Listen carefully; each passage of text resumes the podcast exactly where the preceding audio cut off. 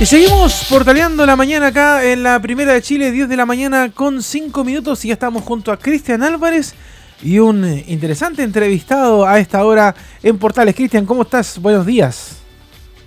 Buenos días, Leonardo. Buenos días también a todos nuestros auditores y seguidores en nuestras redes sociales. Hoy día comienza el mes de septiembre, un mes de diversas conmemoraciones para nuestro país, puesto que hay varias fechas emblemáticas de hechos históricos que ocurrieron durante este mes. El 18 de septiembre, ya sabemos, eh, se celebraron las fiestas patrias, eh, se celebran las fiestas patrias a pesar de todas las eh, situaciones relacionadas con la pandemia. El 11 de septiembre, el golpe de Estado que derrocó a Salvador Allende. Y este viernes eh, también habrá una fecha especial, puesto que eh, se conmemoran 50 años también de la elección del mencionado personaje histórico como presidente Chile ocurrido hace 50 años atrás. A pesar que estamos en un contexto muy distinto, igualmente se conmemorarán aquellas jornadas históricas y han habido diferentes trabajos al respecto. Pero vamos a destacar uno que hizo eh, un periodista llamado Alfredo Sepúlveda, quien tituló su trabajo La Unidad Popular, los mil días de Salvador Allende, la vida chilena el socialismo, que trata precisamente de una forma muy resumida, completa y también muy buena lo que ocurrieron eh, entre los años 1970 y 1973 en nuestro país con el gobierno del mencionado doctor socialista. Para conversar sobre, su trabajo, estamos con Alfredo Sepúlveda, quien está al otro lado de la línea telefónica con nosotros para hablar sobre este libro que ha escrito. Muchas gracias, Alfredo, por conversar con nosotros en Radio Portales. Hola, Cristian, ¿qué tal? Muy, muy agradecido por tu invitación. Muy amable a ti por aceptarla. Primero, cuéntame, ¿cómo realizaste este trabajo? Puesto que, como decía, hay varios trabajos al respecto, pero tú también hiciste uno al respecto. Eh, bueno, revisando mucha mucha bibliografía eh, y luego eh, chequeando esa bibliografía con personas que vivieron el periodo y que me pareció pertinente que, que revisaran. Lo que intenté hacer básicamente es un relato desde la evidencia sobre la base de que la Unidad Popular tiene derecho a su propia historia y, creo que es interesante mirarla en su propio tiempo, circunstancia y perspectiva. yo creo que la historia de la UP está muy, muy teñida por capas y capas de significado que se han puesto después, sobre todo por la leyenda negra que tejió después la dictadura militar, ¿no? Eh, esto sin perjuicio de que el libro ofrece una, una visión, yo creo que que crítica desde, un punto de vista académico, digamos, o sea, tratamos de, relevar ahí tanto las virtudes como los, errores cometidos por la unidad popular e intentar también eh, encontrarle algún sentido a todo esto, ¿no? Porque finalmente yo creo que la pregunta que con la que trato yo de eh, ayudar o contribuir a la discusión pública es por qué pasó lo que pasó, y eso mirarlo desde la evidencia. ¿Cuánto fue la duración del trabajo de realización de este libro? Dos años aproximadamente estuve revisando diversa bibliografía y hablando con, personas que, fueron de, alguna u otra manera protagonistas del periodo, digamos, no, protagonistas principales porque ya van quedando pocos, pero eh, pero sí que, estuvieron, digamos, cerca de, los acontecimientos. Leonardo. Me imagino que, que a pesar de, de todo, Alfredo, eh, cuesta bastante poder escribir un libro cuando, como tú bien decías al comienzo, eh, han pasado ya muchos años y la imagen de Salvador Allende y todo lo que ocurrió en el gobierno de la Unidad Popular se va distorsionando, a pesar de que se supone que cada una de las personas que aún están vivas, entidades que, siguen eh, funcionando, como el Partido Socialista y otros entes, deberían eh, mostrar lo que realmente ocurrió, pero ¿Te costó un poco purificar la idea para poder plasmarla en el libro? o sea, más bien en términos personales, pero traté de aplicar eh, simplemente metodología profesional y, tratar de recopilar la evidencia. Yo lo, lo, que me encontré fue básicamente con dos mitos que yo creo que contribuyen a una, ausencia de comprensión del periodo. El primero, desde luego, el, el mito totalitario, eh, que es el mito que inventó la dictadura militar para legitimarse, ¿no? que nos dice que la unidad popular iba directo a una experiencia de control único de toda la sociedad, de partido único y de establecer una dictadura de izquierda, que tiene que ver con básicamente con las operaciones de guerra psicológica que se empezaron a realizar a partir de septiembre del 73 eh, en buscar la legitimidad. Pero también hay otro mito, que creo que yo que recorre buena parte del espectro político, que es el mito de la, de la unidad popular socialdemócrata que rebaja la Unidad Popular a una especie de, experimento socialdemócrata moderado que intentaba hacer algunas reformas y que fue, digamos, eran, y, que, y que la, la oposición a esa reforma fue tan grande que terminó en un golpe de Estado. O sea, la Unidad Popular no era un experimento socialdemócrata y si tú le hubieras dicho eso a Salvador Allende, tuviera, se hubiera enojado. Unidad Popular fue una respuesta de modernidad que dio la izquierda en ese tiempo y, es muy importante el apellido que tenía. Fue una respuesta de modernidad marxista. Ellos eran marxistas, orgullosos de ser marxistas y tenían una, una, una propuesta de, sociedad marxista y esto significaba traspasar la riqueza de un grupo social, los capitalistas, la burguesía, como quieras llamarlo, a otro grupo social, los, los asalariados. Eso era lo que tanto los los dos partidarios que había de la Unidad Popular, tanto los, digamos, los, más que seguían la línea del gobierno como los que seguían la línea más, más revolucionaria, también llamada Poder Popular, esa era la meta que querían, a la que querían llegar. Y, y eso fue, eso fue lo que pasó, no es ni totalitario ni socialdemócrata, es otra cosa. Eh, pero a pesar de esas eh, de esas prevenciones que tú declaras, eh, ¿por qué de alguna otra forma eh, la derecha tanto temido, por qué Estados Unidos intervino tanto en nuestra política nacional para de alguna otra forma sacar a Salvador Allende? Porque él también decía que se proclamaba marxista-leninista y de alguna otra forma hace sus ideólogos como Reyes de Bré declaraba que de alguna otra forma usaba tácticas para aplicar el socialismo en Chile. Claro, la propuesta de Salvador Allende es, única e insólita en el mundo, es una, cosa inédita. Fidel Castro se lo dice en su cara y lo dice de una manera bastante vehemente, digamos, inédita, inédita, grita varias veces, insólita, que es eh, llegar a esta, a esta sociedad marxista a través de procedimientos institucionales, constitucionales y democráticos, una vía si tú quieres, pacífica, la que proponía el gobierno. Ahora, eh, evidentemente no es aceptado ni por la derecha chilena ni por Estados Unidos porque al final del día lo que está, lo que está en juego es la reestructuración completa de la sociedad chilena, eh, de la política, de la economía, de la cultura, eh, hacia, una, hacia una propuesta de modernidad que implica quitar riqueza a unos y otorgarla a otros. Es muy, simple. Ahora, en el caso de Estados Unidos, claro, nosotros, en términos de cuál es el peso específico de Chile en el mundo en ese momento, nada. Y eso Estados Unidos lo sabe. Lo que pasa es que Estados Unidos, más bien Kissinger y Nixon, esto, yo lo personalizo porque me parece que es así. Kissinger y Nixon, que era respectivamente el, eh, secretario de Estado y el presidente de Estados Unidos en ese momento, ven en, la, en el proyecto chileno una especie de amenaza de contagio en Europa. Ellos temen que en Francia y en Italia, sobre todo los comunistas que están en un, que tienen bastante poder en esos dos países, eh, abrazando el proyecto chileno, empiecen a pasar a la órbita, digamos, no, no, no de Estados Unidos, que abandonen la OTAN. Entonces, en términos geopolíticos, Chile se le, se le complica por, por eso, más que por una incidencia directa que tenga Chile en los intereses de Estados Unidos. Eh, eh, hace 50 años, como decía, se van a conmemorar eh, este próximo viernes la elección de Salvador Allende, ocurrió hace medio siglo. ¿Cuáles creen que fueron los hechos que marcaron esa elección para después del periodo de gobierno? Puesto que le costó demasiado llegar a Salvador Allende a la presidencia de Chile, se postuló cuatro veces y justo la cuarta podríamos decir fue la vencida. Pero ¿qué fue lo que le marcó que de alguna otra forma repercutió su gobierno después? Bueno, que fue un gobierno de minoría, eh, es decir, obtiene el voto popular por muy poco. Ahora esto no es digamos, mi culpa de la izquierda, ni de, la derecha, ni del centro. El país estaba dividido en tres tercios aproximadamente desde el año 58. Y el problema de eso y del sistema político es que todos los gobiernos, desde Jorge Alessandri en adelante, eh, habían gobernado en minoría. Jorge Alessandri había terminado muy mal, un gobierno de derecha, gobernando las patadas contra la izquierda y el centro. Eduardo Frei Montalva, que decir, termina las patadas contra eh, la izquierda y la derecha, la derecha lo consideraba casi un marxista, y termina las patadas con la izquierda de su propio partido, la democracia cristiana que se escinde y se va y forma primero el MAPU y después la, izquierda cristiana.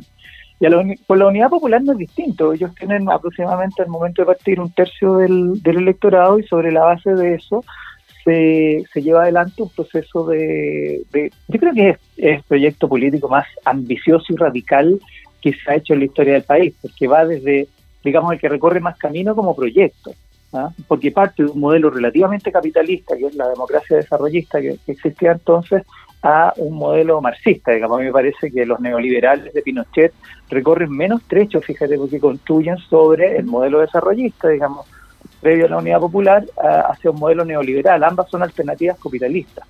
Pero el gobierno de la unidad popular propone un cambio eh, absoluto y radical con una con una estructura política que nunca pasa, llega en algún momento a ser la mitad del electorado en las elecciones municipales del 71, pero que nunca alcanza una, una mayoría eh, contundente que, que acompañe esa ambición. Eso, esa, a mi juicio, es la, la consecuencia de esa elección, digamos.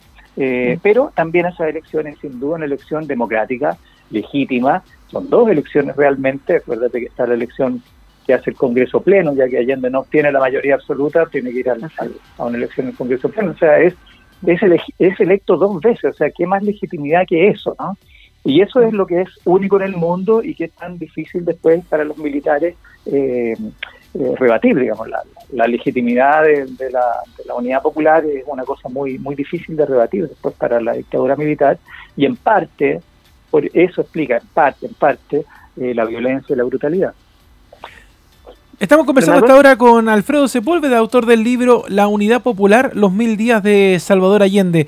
Alfredo, dentro de tú lo que, lo que conversabas recién, tú, bueno, ese, ese periodo de, de esos años, la política estuvo bastante movida, pero sientes tú, por ejemplo, de que fue una mala jugada, una mala decisión de parte de Salvador Allende llevar a las Fuerzas Armadas también a ayudarlo a gobernar en un periodo que ya estaba bien inestable su gobierno? Mira, yo creo que, todos esos juicios uno puede hacerlo desde la comodidad del, futuro, ¿no? Porque es como que uno se sienta en una en una butaca y, ve a estos personajes moverse como si estuvieran en una pantalla, cuando la verdad es que ellos están sujetos a circunstancias y, y que eran bastante extremas. En retrospectiva, sí, sin duda, porque abre la puerta a los militares, eh, abre, él abre la puerta para que los militares entren al gobierno. Él supone que eh, él tiene, digamos, él sabe que hay una que hay conspiraciones entre los militares, no le asigna demasiada importancia porque sabe que cuenta con la fidelidad de los comandantes en jefe y, y arma esta esta salida política a la crisis de octubre del 72, que digamos casi lo vota, digamos, una casi una guerra civil, y los militares llegan a la moneda como ministros con, con él. Eh, pero eh, pero yo, yo creo que no tenía más, bueno, y esto hace que, digamos, los militares ya nunca se vayan realmente, porque eh, empiezan a estar comprometidos en la existencia o no existencia de este gobierno, empiezan a relacionarse con la oposición, la oposición les pide explicaciones, eh, de manera que quedan un poco atrapados en este, en este mundo político que, eh, que tampoco entienden del todo. Eh, pero yo creo que Salvador Allende no tenía otra salida en ese momento que llamar a los militares porque realmente la, la, conspiración que lleva adelante el, paro de octubre, que es un paro de, que parte siendo un paro de camioneros, no está muy presente eso, volvemos 50 años después a lo mismo, eh, pero un paro de camioneros y de patrones al mismo tiempo, que cruza clases sociales. Eh, hay una clase social que la Unidad Popular no logra nunca entrar, que es la clase media baja, los pequeños capitalistas, los dueños de almacenes, los feriantes, los dueños de camiones, ciertamente, eh, y que se le, se le voltan en contra y le paralizan el país y él está a punto de caer. Entonces, la salida que tiene, que en el momento es muy aplaudida, es llamar a los militares, eh, pero tal vez la, simplemente era la única salida que tenía y era la salida menos mala, no, no, era, no era la mejor. Entonces, eh, es complicado porque hay que mirarlo en las circunstancias que él enfrentó. Eh, ¿Cuánto crees que complicó eh, la existencia del MIR y sus acciones algo de los Salvador Allende? La izquierda venía teniendo una, no solo el MIR, sino que venía existiendo una izquierda más revolucionaria que la izquierda normal desde antes de la revolución cubana, es decir, las tendencias como más, más izquierdistas dentro de la izquierda datan de los años 30, ¿no? Con los anarquistas, cuando el, Partido Comunista simplemente los echa y después ellos forman un otro Partido Comunista, etcétera. Eh, el MIR y todos los movimientos que están, digamos, a la izquierda de la Unidad Popular, ustedes recuerdan que el MIR no fue parte de la Unidad Popular, ¿no? Y, asumió al principio una, lo que lo que ellos llamaban una, un apoyo crítico. Eh, pero eh, ellos impulsan junto valga decirlo, con grandes sectores que sí están dentro de la unidad popular, el llamado poder popular, que es una especie, si, si, que Allende, el plan de Allende era conducir la revolución por las vías institucionales de la democracia llamada entonces burguesa, el poder popular, digamos, todo este pensamiento eh, que está representado por el ministro, buena parte del Partido Socialista, sin, sin, duda su conducción máxima era así, por la izquierda cristiana, por el MAPU, eh, ellos lo que quieren es eh, superar el proyecto de la Unidad Popular a través de la masividad, de las movilizaciones, de, las tomas del poder sindical en una especie de paragobierno. Y esta mm, división dentro de la Unidad Popular nunca terminó y llegó a ser muy grave. Lo que pasa es que, claro, se nos olvida porque después los militares no, no se fijaron en sutileza y empezó la máquina de matar eh, a todos, digamos. O sea, no, no, esta cosa a los militares no, no, no les preocupaba en lo más mínimo después de septiembre del 73. Pero en su momento implicó eh, muchos problemas para la unidad popular, sobre todo la posibilidad que tenía de llegar a cierto acuerdo, a cierto entendimiento con la democracia cristiana eh, y el efecto que tuvo en la confianza que la democracia eh, cristiana puso en, ni tanto en la unidad popular, en Salvador Allende, eh, a quien simplemente al final dejó de creerle. Entonces, yo creo que ese es el efecto del, poder popular, ¿no? Pero, pero también digamos, la idea de poder popular no es ajena a la, a la unidad popular, está contenida dentro de su programa de gobierno. ¿Mm? ¿Mm? Lo que pasa es que apareció este sector y, fue muy fuerte. Claro, pero eh, por ejemplo, ¿crees que fue un error que la UP no haya intentado acercarse mucho hacia la democracia cristiana, lograr de alguna otra forma algún consenso para de alguna otra forma mantener la estabilidad de su gobierno? Es que tampoco podía acercarse tanto. La, Unidad Popular, primero que nada, la democracia cristiana estaba controlada al final, al principio no, pero al final estaba controlada por su sector más de derecha, que es el expresidente Frei Montalva y el presidente, quien era entonces el presidente de la democracia cristiana, que fue Patricio Elwin. Eh, y ese sector fue muy duro, con la unidad popular y muy poco proclive a llegar a acuerdos, aunque al final, digamos, digamos las cosas como son, Elwin estuvo en algún grado dispuesto a llegar a algún acuerdo, que pero ya era muy tarde, ya no había momentum para ese acuerdo y las ruedas del golpe militar estaban en, toda potencia. Eh, Allende quiso, eh, pero quiso hasta cierto punto, porque lo que la, la democracia cristiana le demandaba implicaba de alguna manera eh, eliminar el proyecto de la Unidad Popular. O sea, la Unidad Popular, la, perdón, la democracia cristiana pedía a Salvador Allende como, como condición para un acuerdo que bajara ciertas banderas que para la Unidad Popular eran imbajables, digamos. Además, en una época muy ideológica, eso es otra cosa que tenemos que considerar. O sea, la, ideología permea no solo los partidos políticos, sino la psicología de las personas. Eh, de manera que el acuerdo, aunque si bien hubo intentos y varios, eh, en la práctica fue siempre eh, inviable. Yo creo que desde muy temprano, ¿no? desde el asesinato de Pérez Sujovic, que la democracia cristiana simplemente pierde la confianza en la unidad popular. Consideremos también que la unidad popular, perdón, la democracia cristiana en ese momento se define socialista, ¿eh? es una, una cuestión bien impresionante. Se define como un proyecto socialista, claro que es socialista pluralista y se ponen una serie de otros adjetivos. Pero, Socialismo comunitario. Claro, pluralista lo llaman de varias maneras pero socialista. Eh, sin embargo, no tienen la, nunca, nunca van a confiar, digamos, en el, gobierno que tienen al frente. O, si confiaron al principio, dejan de confiar a partir de junio del 71. Y después se van, a se van a la derecha, digamos, se, transforman en un partido de derecha. Exacto. Eh, que serían después que con el Partido Nacional en las elecciones parlamentarias del 73. Dentro del un poquito antes, sí.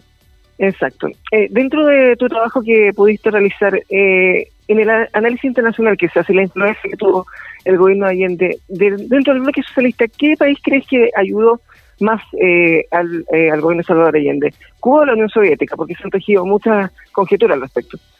Eh, ninguno.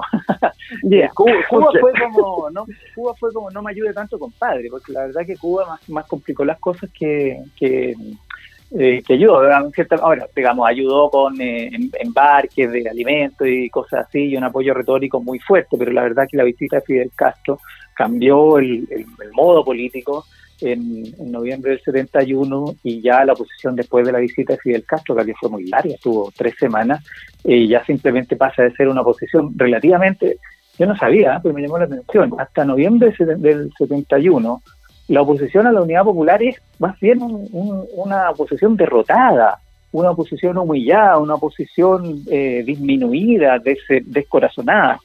La visita de Fidel Castro sin duda los fortalece eh, y, y, se pone ya una posición, digamos, muy, muy dura contra el gobierno.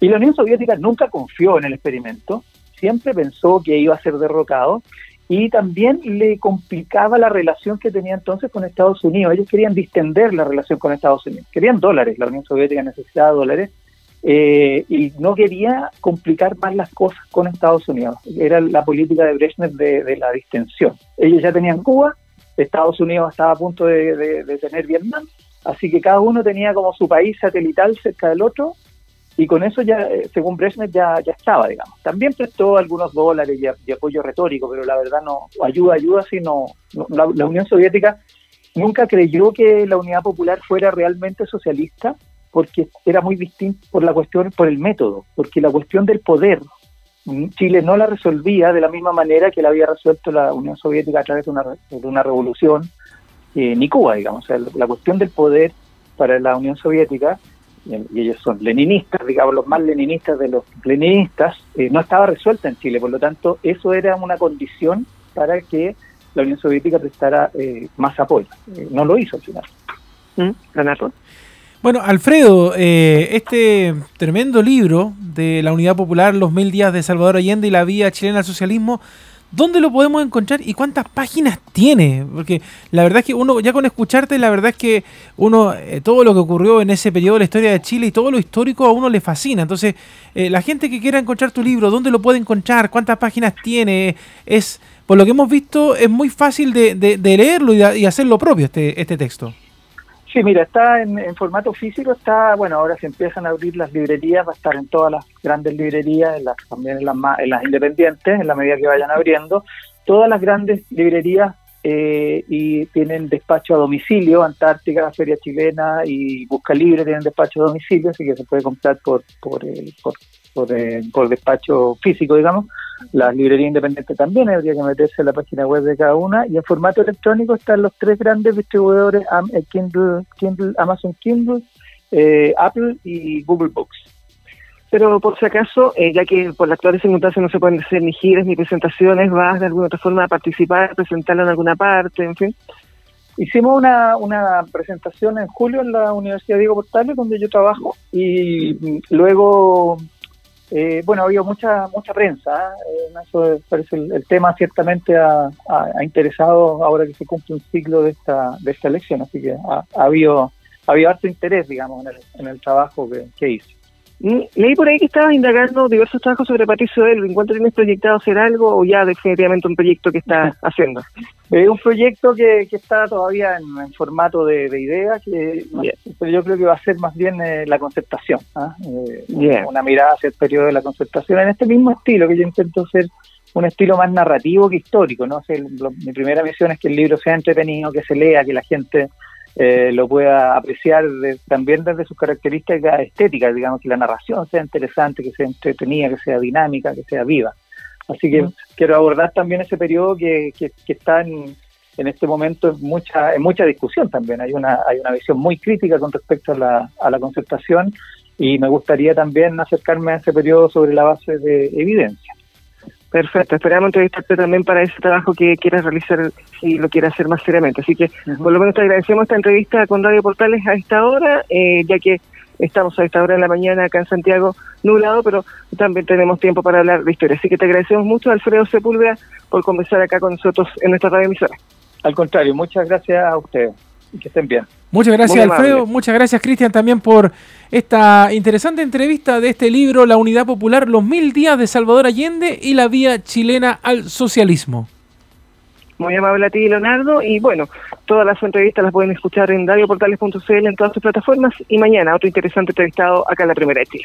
Muchas gracias, Cristian. Nosotros vamos a la pausa y seguimos junto a ustedes acá en la Primera de Chile, uniendo al país de norte a sur.